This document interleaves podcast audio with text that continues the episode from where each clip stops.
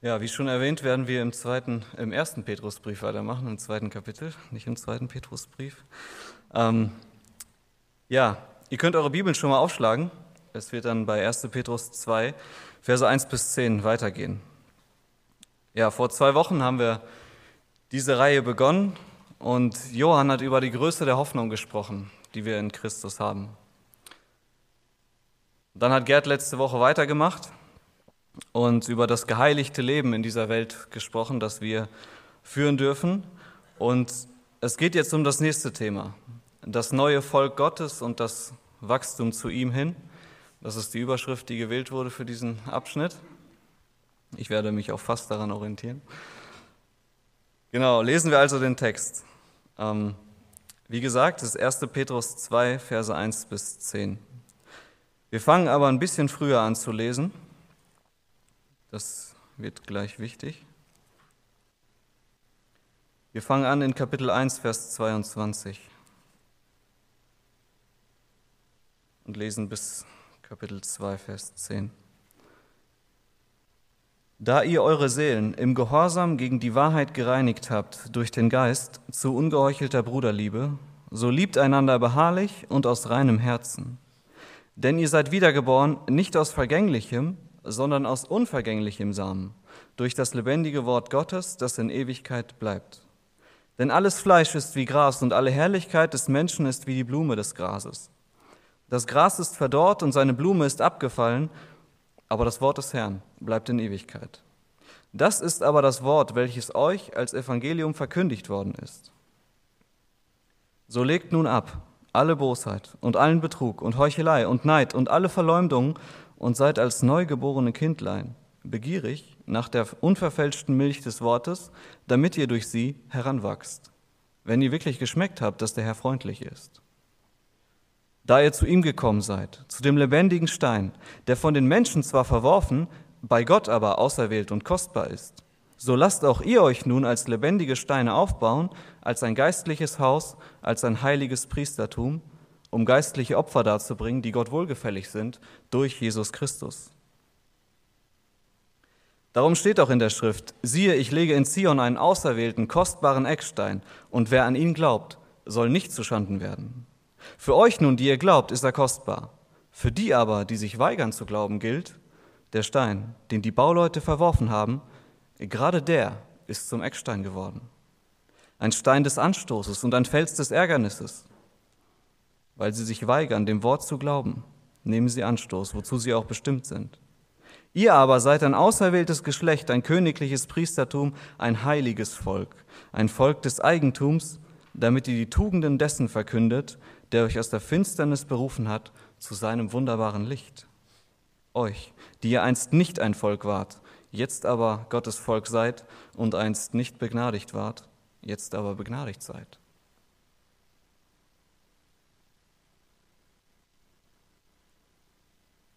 Ja, wie gesagt, bevor wir mit dem zweiten Kapitel weitermachen, ist es, wie ich finde, wichtig, ähm, am Ende des ersten Kapitels anzusetzen.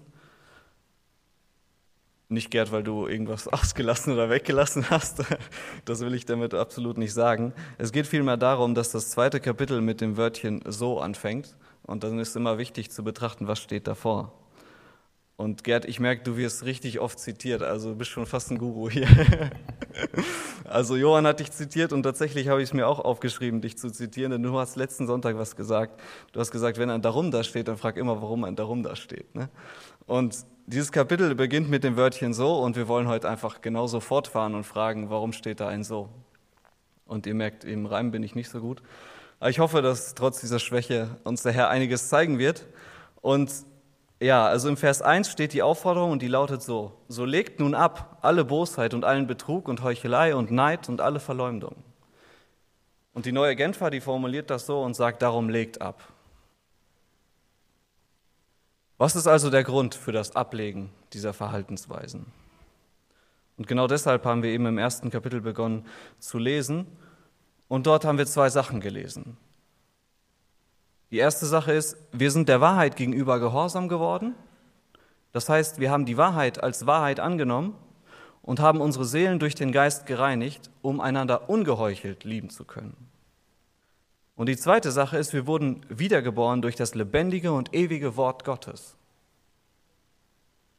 Und dieses Ereignis, also die Buße, Vergebung und Wiedergeburt, beschreiben die radikale Richtungsänderung im Leben eines Menschen, wenn er die Wahrheit annimmt.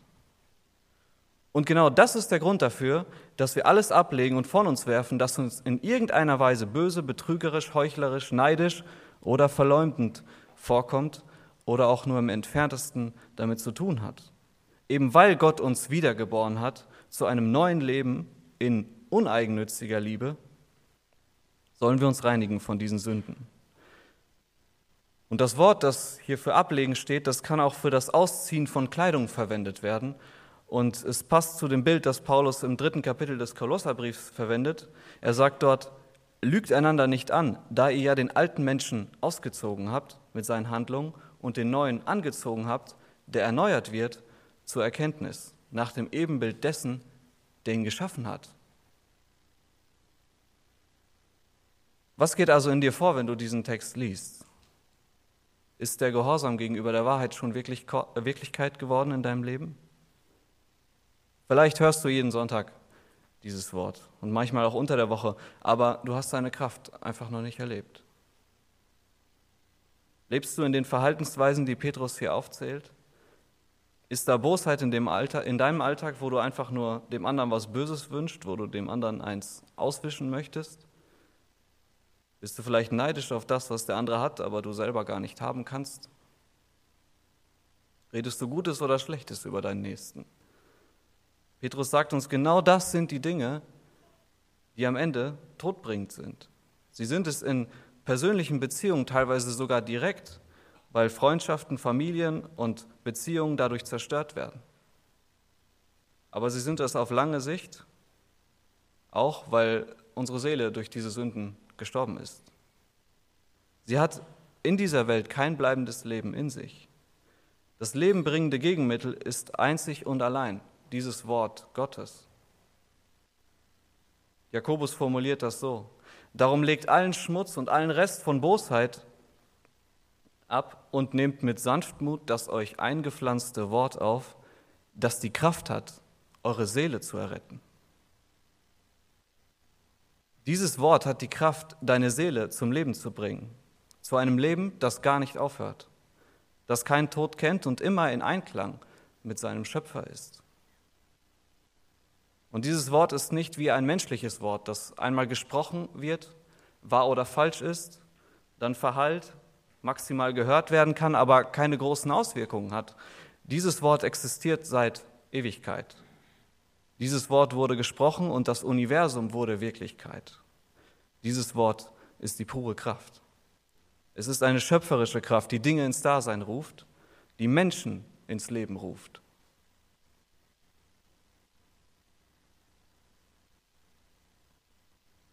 Lesen wir weiter in Vers 2 und 3. Und seid als neugeborene Kindlein begierig nach der unverfälschten Milch des Wortes, damit ihr durch sie heranwachst, wenn ihr wirklich geschmeckt habt, dass der Herr freundlich ist. Ja, offensichtlich ist dieser Brief an Gläubige geschrieben, die erst kürzlich zum Glauben gekommen sind, denn Petrus benutzt das Bild eines Babys, um klarzumachen, in welchem Zustand sich ihr geistlicher Mensch befindet. Sie sind geistlich gesehen noch in den Windeln. Sie sind gerade erst geboren worden. Weil sie, weil sie also gerade erst geboren worden sind, brauchen sie die Muttermilch, die ihnen genau das gibt, was sie am Anfang ihres Lebens brauchen.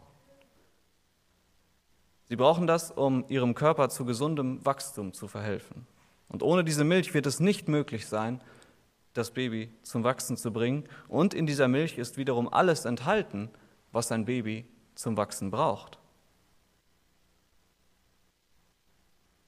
Und genauso wie ein Baby immer wieder schreit, weil es Hunger hat, genauso sollen wir Christen begierig sein nach dem Wort Gottes. Denn ohne diese Milch verhungern wir am gedeckten Tisch. Ohne diese Milch des Wortes wird die Seele so schwach, dass sie sich nicht wehren kann. Gegen die täglichen Bedrohungen, die sich ihr in den Weg stellen. Und ohne diese Milch passiert es auch, dass es in Kirchen Babys gibt, die 20, 30 oder 40 Jahre alt sind. Babys mit grauen Haaren eben. Wenn uns dieses Bild komisch vorkommt, Müssen wir uns hinterfragen und unsere Seele einmal genauer anschauen. Ist da Wachstum in meinem Leben oder lasse ich meine Seele hungern? Werfe ich mir einmal in der Woche ein Snickers rein, damit der Magen nicht so laut rumort? Ich glaube, wir alle haben damit zu kämpfen. Der eine vielleicht stärker, der andere weniger. Aber was Petrus sagt, ist das, wenn wir merken, dass, wir, dass uns dieses Wort beim Wachsen hilft, wenn wir merken, dass der Herr es gut mit uns meint und uns hilft, dann wird der Hunger spürbarer und wir werden immer mehr davon wollen. Im Hebräerbrief finden wir das gleiche Bild, aber in negativer Verwendung. Der Verfasser spricht dort zu Gläubigen, die zwar schon lange im Glauben sind, aber noch nicht sehr weit gekommen sind in ihrem geistlichen Wachstum. Sie müssten eigentlich schon feste Speise essen, schon Fleisch, Salat und Kartoffeln haben, aber sie vertragen nur Milch. Und die Gefahr wird deutlich gemacht, die Sinne werden nicht geschärft. Wir bringen uns selbst dann öfter in Schwierigkeiten, weil uns die Kraft und die Erfahrung fehlt. Wir fallen hin, sind entmutigt und können immer noch nicht selbst laufen. Wenn Babys anfangen zu laufen, versuchen zu laufen, dann fallen sie oft hin. Das ist natürlich so. Und wenn sie sich dann dabei wehtun, dann haben sie Angst, es nochmal zu versuchen. Aber ich denke mal, die meisten Babys versuchen es dann weiter und es uns, uns klappt. Aber wenn wir keinen Hunger mehr nach dem Wort haben, wenn uns das Wort egal wird, dann sind wir wie Babys, die es nicht mal mehr versuchen aufzustehen. Wir haben keine Lust mehr, das Leben zu entdecken und bleiben in einem extrem angreifbaren, unerfahrenen und ängstlichen Zustand. Und vielleicht ist es für dich heute an der Zeit, deine Beziehung zu diesem Wort zu erneuern. Für mich selbst ist dieser Text eine große Herausforderung, weil ich merke, mein Wachstum war nicht optimal. Ich spüre nicht immer diesen Hunger nach der echten Milch, die mich zum Wachsen bringt. Und wenn du jetzt also merkst, dass dieses Wort so dringend von dir gebraucht wird, dann geh konkrete Schritte. Bitte Gott, dir zu vergeben, dir zu helfen, immer wieder Hunger nach seinem Wort zu bekommen. Bitte deine Geschwister und Freunde darum, dich bei deinem Vorhaben zu unterstützen. Wir sind füreinander da damit wir einander helfen und aufbauen können. Und dabei hilft uns natürlich auch die Andacht von Kevin, die er am letzten Sonntag gehalten hat. Und Johann, weil du heute fortgesetzt hast, hilft uns deine Andacht natürlich auch. Und ihr könnt euch die ähm, natürlich auf Spotify oder auf der Website anhören. Es ging dort um Gewohnheiten und wie wir diese im Sinne Gottes stärken können.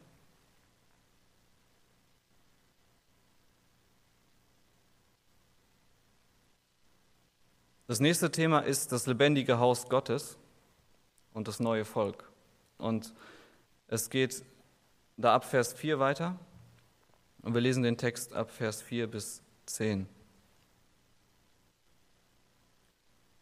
Da ihr zu ihm gekommen seid, zu dem lebendigen Stein, der von den Menschen zwar verworfen, bei Gott aber auserwählt und kostbar ist, so lasst auch ihr euch nun als lebendige Steine aufbauen, als ein geistliches Haus, als ein heiliges Priestertum, um geistliche Opfer darzubringen, die Gott wohlgefällig sind durch Jesus Christus. Darum steht auch in der Schrift, siehe, ich lege in Zion einen auserwählten, kostbaren Eckstein, und wer an ihn glaubt, soll nicht zuschanden werden. Für euch nun, die ihr glaubt, ist er kostbar. Für die aber, die sich weigern zu glauben, gilt, der Stein, den die Bauleute verworfen haben, gerade der ist zum Eckstein geworden. Ein Stein des Anstoßes und ein Fels des Ärgernisses. Weil sie sich weigern, dem Wort zu glauben, nehmen sie Anstoß, wozu sie auch bestimmt sind. Ihr aber seid ein auserwähltes Geschlecht, ein königliches Priestertum, ein heiliges Volk, ein Volk des Eigentums, damit ihr die Tugenden dessen verkündet, der euch aus der Finsternis berufen hat, zu seinem wunderbaren Licht. Euch, die ihr einst nicht ein Volk wart, jetzt aber Gottes Volk seid und einst nicht begnadigt wart, jetzt aber begnadigt seid. Und bevor wir uns mit der Auslegung dieses Textes beschäftigen, möchten wir ein Lied mit euch singen. Das ist das Lied Eckstein. Und ähm, ja, ich war mir ziemlich sicher, dass die Gemeinde und das Singeteam dieses Lied kennt. Ich wurde eines Besseren belehrt. War wohl unbekannt. Ähm, ihr könnt trotzdem mitsingen. Wenn ihr euch sicher fühlt, äh, singt einfach mit. Und, oder auch wenn ihr euch nicht sicher fühlt, es geht um den Text. Singt einfach mit. Genau, wir werden das Lied mit euch singen und dann schauen wir uns weiter den Text an. Ja, in dem Text, den wir gerade gelesen haben, finden wir drei Themen. Die habe ich für mich selber jetzt mal so, so rausgenommen. Ähm, ist jetzt vielleicht nicht bei jedem die Überschrift oder so. Aber es geht erstens um den Tempel, das Haus Gottes. Zweitens um den Eckstein, Jesus Christus. Und drittens den Bau an diesem Haus Gottes. Und zuerst werden wir uns den Tempel anschauen. Als wir gläubig wurden, wurde jeder von uns in den Bau Gottes eingefügt. Das Neue Testament benutzt immer an verschiedenen Stellen das Bild eines Hausbaus, um zu verdeutlichen, wie der neutestamentliche Tempel aussieht. Und dieses Haus Gottes, das wir dann eben als Tempel bezeichnen, wird von Paulus im Epheserbrief beschrieben. Er sagt dort, so seid ihr nun nicht mehr Fremdlinge ohne Bürgerrecht und Gäste, sondern Mitbürger der Heiligen und Gottes Hausgenossen, auferbaut auf der Grundlage der Apostel und Propheten, während Jesus Christus selbst der Eckstein ist, in dem der ganze Bau zusammengefügt wächst zu einem heiligen Tempel im Herrn, in dem auch ihr miterbaut werdet zu einer Wohnung Gottes im Geist. Der Bauplan sieht also wie folgt aus. Gott hat den Grund gelegt und Jesus Christus als Grund ausgewählt. Der neue Tempel ist, keine, ist eine geistliche und keine physische Wohnung Gottes. Innerhalb jedes Gläubigen, innerhalb einer jeden Ortsgemeinde und innerhalb der universellen globalen Gemeinde ist Jesus Christus die Grundlage. Und wenn an irgendeinem Ort dieser Welt eine Gemeinde gegründet wird, dann muss der Gründer eine Grundlage für diese Gemeinde auswählen. So wie das beim normalen Hausbau auch der Fall ist. Ein Grundstück suchen, muss mir angucken, ob das ein tragfähiger Grund ist und dann muss ich die Grundlage, das Fundament legen. Und wenn dieser Gründer nicht Jesus Christus als Grundlage für diese Gemeinde auswählt, dann hat dieser Bau keinen Bestand. Paulus beschreibt nämlich den Gemeindebau in Korinth folgendermaßen. Er sagt, denn wir sind Gottes Mitarbeiter, ihr aber seid Gottes Ackerfeld und Gottes Bau. Gemäß der Gnade Gottes, die mir gegeben ist, habe ich als ein weiser Baumeister den Grund gelegt, ein anderer aber baut darauf. Jeder aber gebe acht, wie er darauf baut. Denn einen anderen Grund kann niemand legen, außer dem, der gelegt ist, welcher ist Jesus Christus. Wir halten also fest, es gibt keine andere Grundlage für die Gemeinde als allein Jesus Christus. Und darauf aufbauend sind die Propheten und Apostel genannt, die die ersten Steine in dem Bau dieser Gemeinde des Tempels Gottes waren. Sie wurden von Gott für die besondere Aufgabe auserwählt, einerseits zu prophezeien, was die Gemeinde betrifft, und andererseits in den ersten Stunden der Gemeinde dabei zu sein und mit aufzubauen. Und sie gründeten die erste Gemeinde in Jerusalem und von da aus wächst sie seit 2000 Jahren.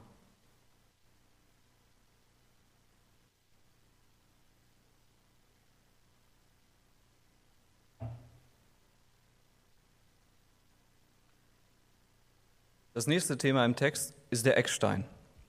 Jesus Christus. Und das ist der lebendige Stein, Jesus Christus, hier auch noch eben als genauer als Eckstein beschrieben. Und er ist derjenige, der diesen Bau begonnen hat. Als er in Zion oder Jerusalem gesetzt wurde, lehnten ihn die bis dahin tätigen Bauleute, nämlich die Führer der Juden, ab. Er wurde aber trotzdem dorthin gesetzt. In Matthäus 21 lesen wir von einer Auseinandersetzung zwischen Jesus und den obersten Priestern und Pharisäern, die uns diesen Vorgang erklärt. Und Jesus spricht zu ihnen, habt ihr noch nie in den Schriften gelesen? Der Stein, den die Bauleute verworfen haben, der ist zum Eckstein geworden. Vom Herrn ist das geschehen und es ist wunderbar in unseren Augen. Darum sage ich euch, das Reich Gottes wird von euch genommen und einem Volk gegeben werden, das dessen Früchte bringt. Und wer auf diesen Stein fällt, der wird zerschmettert werden. Auf wen er aber fällt, den wird er zermalmen.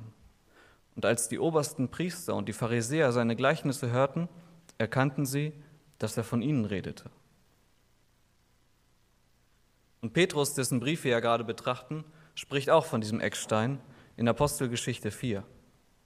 Da steht, ihr Obersten des Volkes und die Ältesten von Israel, wenn wir heute wegen der Wohltat an einem kranken Menschen verhört werden, durch wen er geheilt worden ist, so sei euch und allen und dem ganzen Volk Israel bekannt gemacht, dass durch den Namen Jesu Christi des Nazareners, den ihr gekreuzigt habt, den Gott auferweckt hat aus den Toten, dass dieser durch ihn gesund vor euch steht. Das ist der Stein, der von euch, den Bauleuten, verworfen wurde, der zum Eckstein geworden ist, und es ist in keinem anderen das Heil, denn es ist kein anderer Name unter dem Himmel den Menschen gegeben, in dem wir gerettet werden sollen. Diejenigen, die eigentlich damit beauftragt waren, den Menschen Gottes Wort nahezubringen und seine Ehre zu verbreiten, versagten darin, indem sie den Eckstein, der einzige Name, der Rettung bringen konnte, verwarfen. Dies war der ultimativste Fehltritt, den sie sich leisten konnten, und es ist auch heute noch der größte Fehltritt, den sich ein Mensch seither erlauben kann. Denn es ist in keinem anderen das Heil. Und es gibt keinen anderen Retter für die Menschen als diesen einen Jesus Christus. Und seitdem das Evangelium gepredigt wird, wird immer wieder klar, die Obersten der Juden bleiben mit ihrer Entscheidung, Jesus zu verwerfen, nicht alleine. Immer wenn das Wort Gottes gehört wird, dann geht es den Menschen wie im Gleichnis vom Seemann. Der eine nimmt es auf, der andere lehnt es ab. Und daraus folgt, dass es auch der Gemeinde so geht. Jesus hat das selbst gesagt. Er sagt, der Knecht ist nicht größer als sein Herr. Haben sie mich verfolgt, so werden sie euch verfolgen. Aber gleichzeitig haben wir eine sehr große Verheißung, wenn wir diese Verfolgung erleben. Wir gehören dann zum Reich Gottes und werden einen ewigen Lohn haben, der alles Erlebte auf dieser Erde in den Schatten stellt, der unvergleichbar riesig ist und wo die Nachteile in dieser Zeit nicht ins Gewicht fallen werden. Aber an diesem Stein spaltet sich die Menschheit. Entweder er wird angenommen oder er wird verworfen. Entweder er ist der Eckstein oder er wird auf den Schutthaufen geschmissen. Jeder Mensch muss diese Entscheidung treffen. Wie wirst du mit diesem Stein umgehen?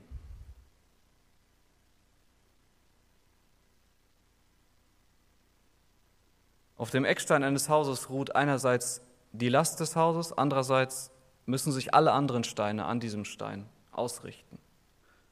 Und weil er also eine so zentrale Aufgabe hat, über die Stabilität und das Aussehen des Hauses zu entscheiden, muss er selbst von großartigster Qualität sein.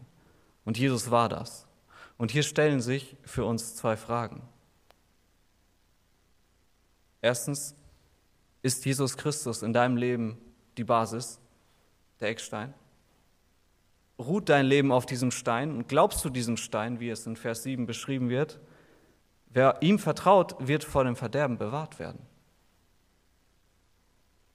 Und die zweite Frage ist, wenn dein Leben auf diesem Stein beruht, dann ist es wichtig, sich auch an diesem Stein auszurichten. Er selbst ist der perfekte Maßstab. Wenn du mit ihm in einer Linie stehst, dann stehst du richtig. Stehst du richtig? Oder stellst du dich ab und zu auch mal wieder quer? Ist dein Geist darauf ausgerichtet, dich an deinem Gott auszurichten? Oder spielen andere Faktoren da viel mehr eine Rolle, wenn du Entscheidungen triffst? Und wenn deine Hoffnung ganz auf diesen Jesus gerichtet ist, dann darfst du mit völliger Gewissheit darauf vertrauen, dass er dich trägt. Niemand sonst kann das tun. Entgegen der populären Meinung, jeder müsse selbst herausfinden, was ihm Sinn und Halt im Leben gibt, Entgegen dem steht Jesus und sagt, dass er der einzige Grund ist, auf dem man bauen kann. Worauf baust du?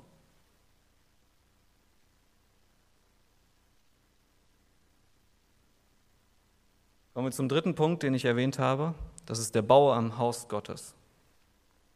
Wir haben uns also den Bauplan der Gemeinde und den Eckstein Jesus Christus angeschaut. Wir finden aber in diesem Text noch einige Hinweise darauf, wie wir als Christen an diesem Tempel weiterbauen. Und das beginnt mit Vers 5. Da steht, so lasst euch, so lasst auch ihr euch nun als lebendige Steine aufbauen, als ein geistliches Haus, als ein heiliges Priestertum, um geistliche Opfer darzubringen, die Gott wohlgefällig sind durch Jesus Christus. Und dieser Vers bezieht sich auch wieder auf den Satz davor und der heißt, da ihr zu ihm gekommen seid, dem lebendigen Stein, so lasst auch ihr euch nun als lebendige Steine aufbauen, als ein geistliches Haus. Zu Jesus gekommen zu sein, heißt, das zu tun, was er getan hat. Er hat mit dem Bau des Tempels begonnen und wir bauen weiter. Natürlich in seiner Kraft und nach seinem Maßstab. Und an dieser Stelle können wir wieder Bezug nehmen zu den ersten drei Versen dieses Kapitels. Das Neue Testament beschreibt die Gemeinde als Hausbau mit seinen einzelnen Steinen, aber manchmal auch als Körper mit verschiedenen Körperteilen, Gliedern und Organen. Und so ist der einzelne Christ als Stein im Haus Gottes, aber auch als Körperteil im Körper der Gemeinde zu sehen. Und jetzt stellt sich hier natürlich die Frage, wie passiert dieses Aufbauen im Haus Gottes?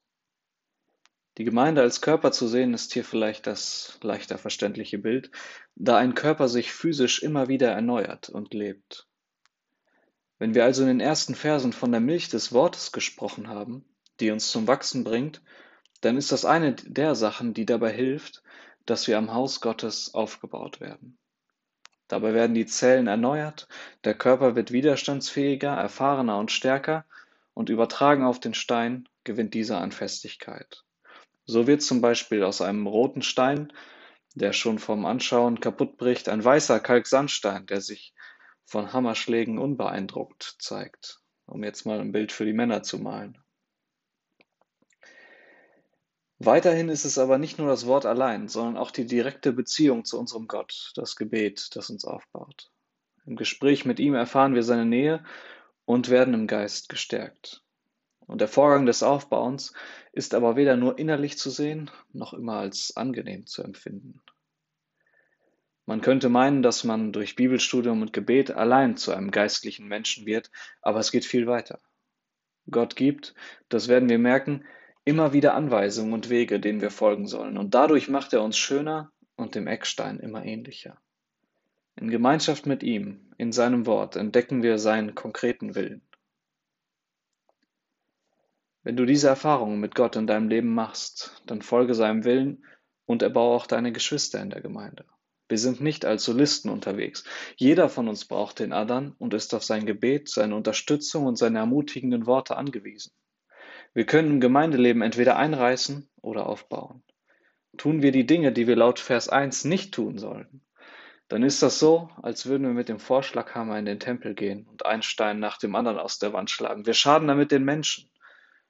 Aber allem voran schaden wir Gott und wir stellen uns als seine Feinde dar.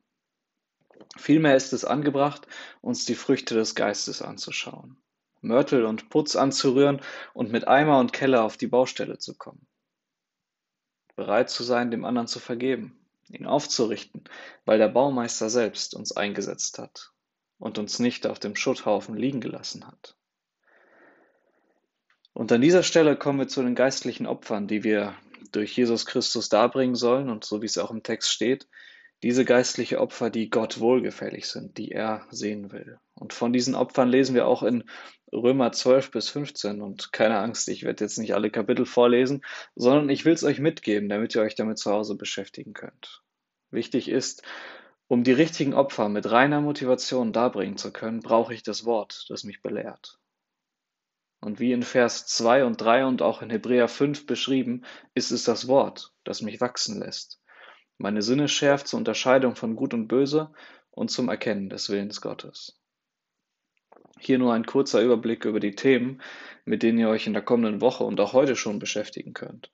Es sind die Überschriften aus Römer 12 bis 15, zumindest in meiner Bibel so. Es ist erstens die Antwort auf Gottes Gnade, Hingabe und Tun des Willens Gottes. Dann ist es Demut und Dienst in der Gemeinde, Liebe im praktischen Leben, Unterordnung unter die Obrigkeit. Die Liebe ist die Erfüllung des Gesetzes, Leben in Wachsamkeit und Reinheit, gegenseitige Duldsamkeit in Gewissensfragen, Pflicht zur Rücksichtnahme gegenüber dem schwächeren Bruder, dem nächsten Gefallen zum Guten und das Lob Gottes der Gläubigen wegen seiner Barmherzigkeit.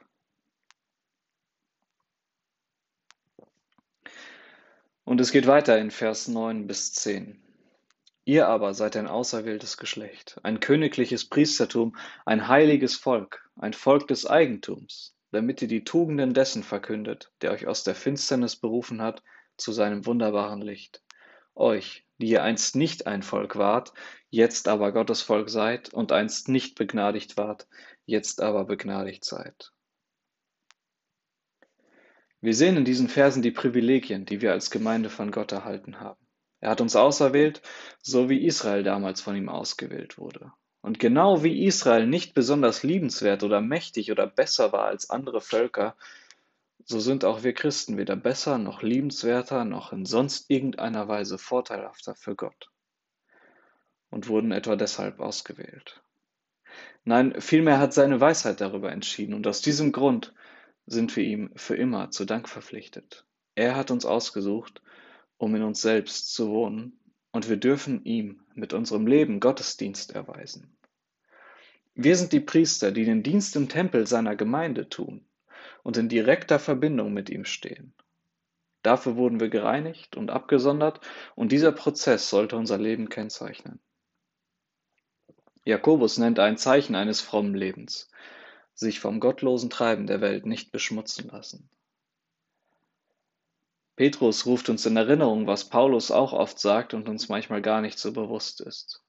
Wir sind Heiden und das Heil für die Heiden war nicht immer da.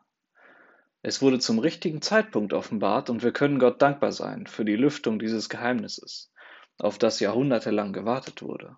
Und auch dafür, dass wir selbst zu dieser Zeit leben dürfen. Und wir wissen heute genau, was es mit dem Messias auf sich hat und können sein Wort von Anfang bis zu Ende durchlesen. Und wir müssen uns zu jeder Zeit bewusst sein, dass wir Begnadigte sind. Begnadigte Sünder, die ihren Freispruch weder herbeigeführt noch verdient haben. Und wenn diese Wahrheit uns durchdringt, dann ist da kein Platz mehr für Egoismus, für Stolz, für Hochmut, dann ist da kein Platz mehr für Streitigkeiten um nichts, dann ist da kein Platz mehr für Bosheit, Betrug, Heuchelei, Neid und Verleumdung. Dann ist da Dankbarkeit, dann ist da Hunger nach Wahrheit und Liebe und Rücksichtnahme und Vergebung.